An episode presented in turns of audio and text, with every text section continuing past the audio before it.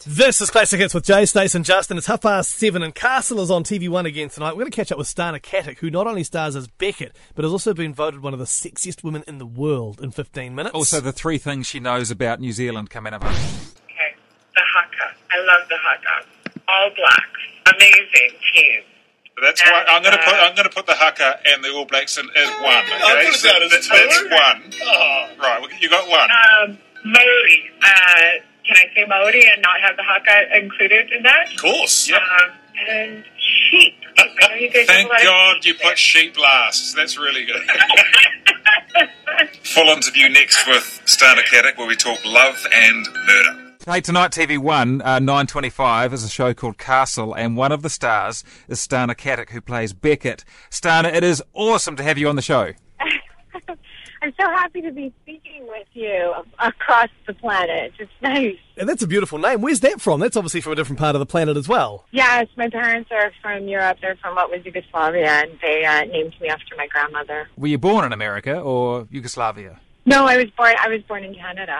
It gets more and more complicated. It's like the United Nations of phone You- interviews right You're now. a backpacker, yeah, okay. yeah.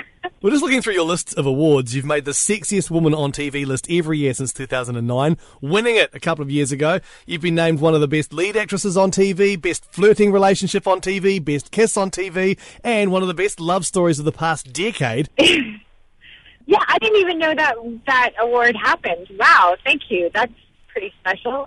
yeah, we had a lot to do with it. Take so it, yeah, take absolutely. it. Yeah, take it. you know, I look in the mirror and I'm like, just brush your teeth and get to work quick. Um, That's about as much thought as, as that happens in the morning. But on your Twitter profile, it says that you were involved in illegal activities once. What did you do? Yeah, I know. I can't talk about it. Come on.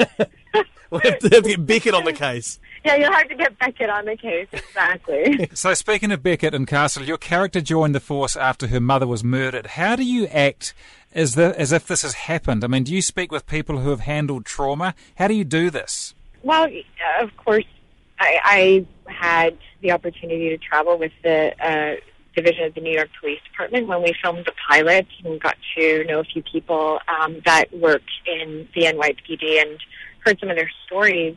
But I think everyone on the planet is familiar with loss and with how that can affect your life story. So, initially, you did find Castle to be quite annoying, right? What was, what was so annoying about him? He's a good guy. Yeah, he is a good guy, and I think uh, she knows that more so than ever this season. But um, initially, she was she was really bothered by having to uh, babysit him. But finally, finally, you guys have got together. Yeah, and they're both happy to do it. It's not an accident. It's not a cover. It's uh, they're they're doing it for real, which is great. It, it was a lot of fun to film the whole uh, season and to explore that part of their relationship. Good. and it opened up new storylines. Yeah. Castle, it's on TV1 again tonight, edging towards an incident with her mother's killer and a huge question that Beckett has to answer. Can we just ask on, on the DL, on the down low, does she say yes or no?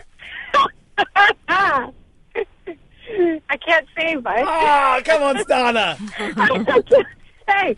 But you know, the answer she gives is the perfect answer for this show. So that's all I could say.